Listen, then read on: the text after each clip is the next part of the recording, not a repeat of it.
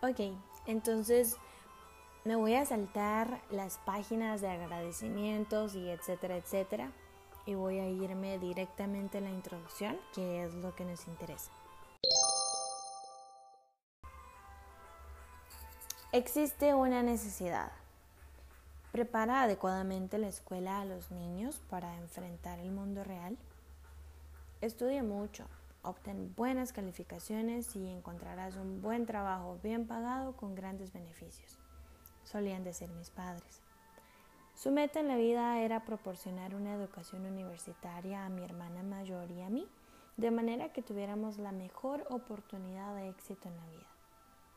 Cuando finalmente obtuve mi diploma en 1976, me gradué como contadora con honores casi como la primera de mi clase en la Universidad Estatal de Florida, mis padres habían logrado su meta. Ese fue el logro más importante de sus vidas de acuerdo con su plan maestro. Fui contratada por uno de los ocho despachos de contadores más importantes. Me esperaba una larga carrera y el retiro a edad temprana. Mi esposo Michael siguió un camino similar. Ambos proveníamos de familias de trabajadores de recursos modestos, pero con una fuerte ética de trabajo. Michael también se graduó con honores, pero lo hizo dos veces. Primero como ingeniero y después en la escuela de leyes.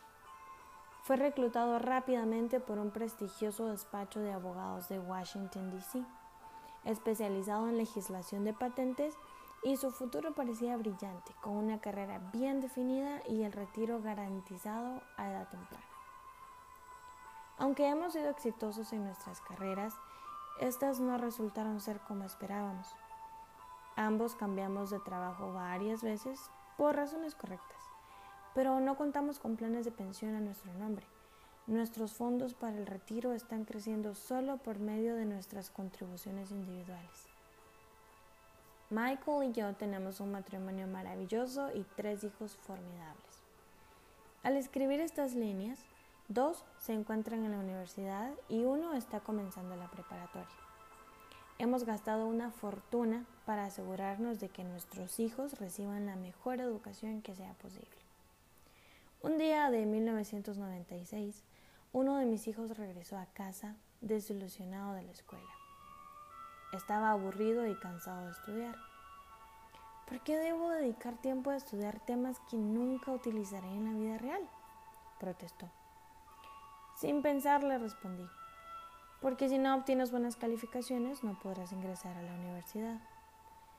Sin importar si voy o no a la universidad, respondió, voy a ser rico.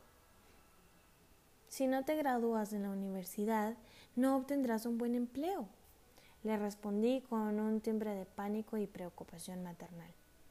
Y si no tienes un buen empleo, ¿cómo planeas volverte rico? Mi hijo sonrió y meneó lentamente la cabeza en señal de tedio. Habíamos tenido esta conversación muchas veces antes. Inclinó la cabeza y puso los ojos en blanco. Mis palabras de sabiduría maternal estaban cayendo en oídos sordos una vez más. Él, que es un joven inteligente y decidido, siempre ha sido amable y respetuoso. Mamá, comenzó. Era mi turno de recibir una lección. Ponte al día, mira a tu alrededor. Las personas más ricas no se volvieron ricas debido a su educación. Mira a Michael Jordan y a Madonna. Incluso Bill Gates, que abandonó Harvard, fundó Microsoft. Ahora es el hombre más rico de Estados Unidos y todavía no cumple 40 años.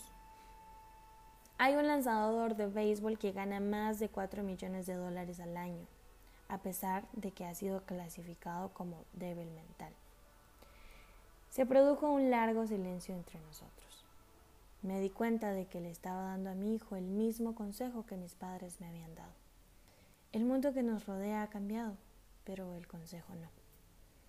Recibir una buena educación y obtener buenas calificaciones ya no constituye una garantía para el éxito, y nadie parece haberse dado cuenta de ello, excepto nuestros hijos.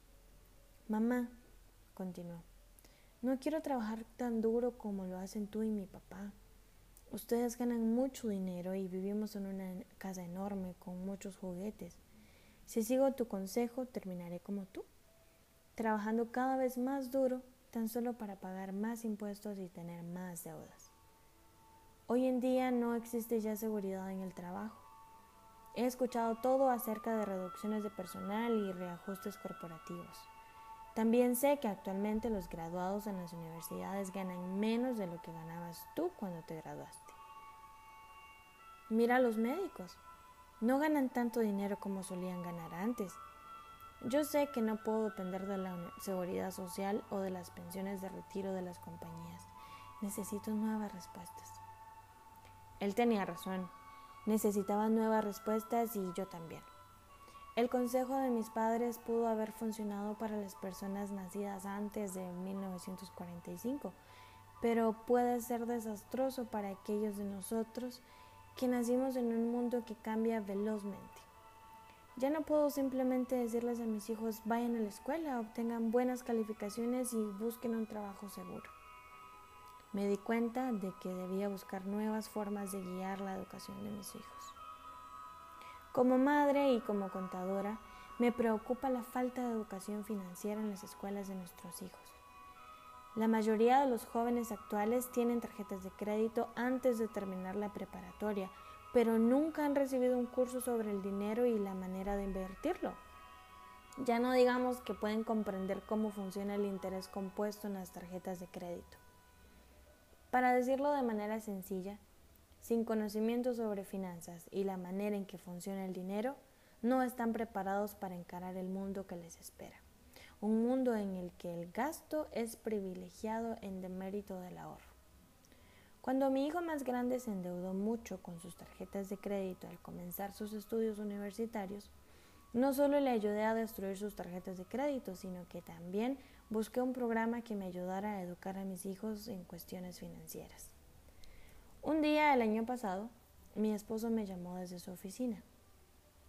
Tengo a alguien a quien debes conocer, me dijo. Su nombre es Robert Kiyosaki. Es un hombre de negocios y un inversionista y está aquí para solicitar una patente relacionada con un producto educativo. Creo que este hombre es lo que tú estás buscando.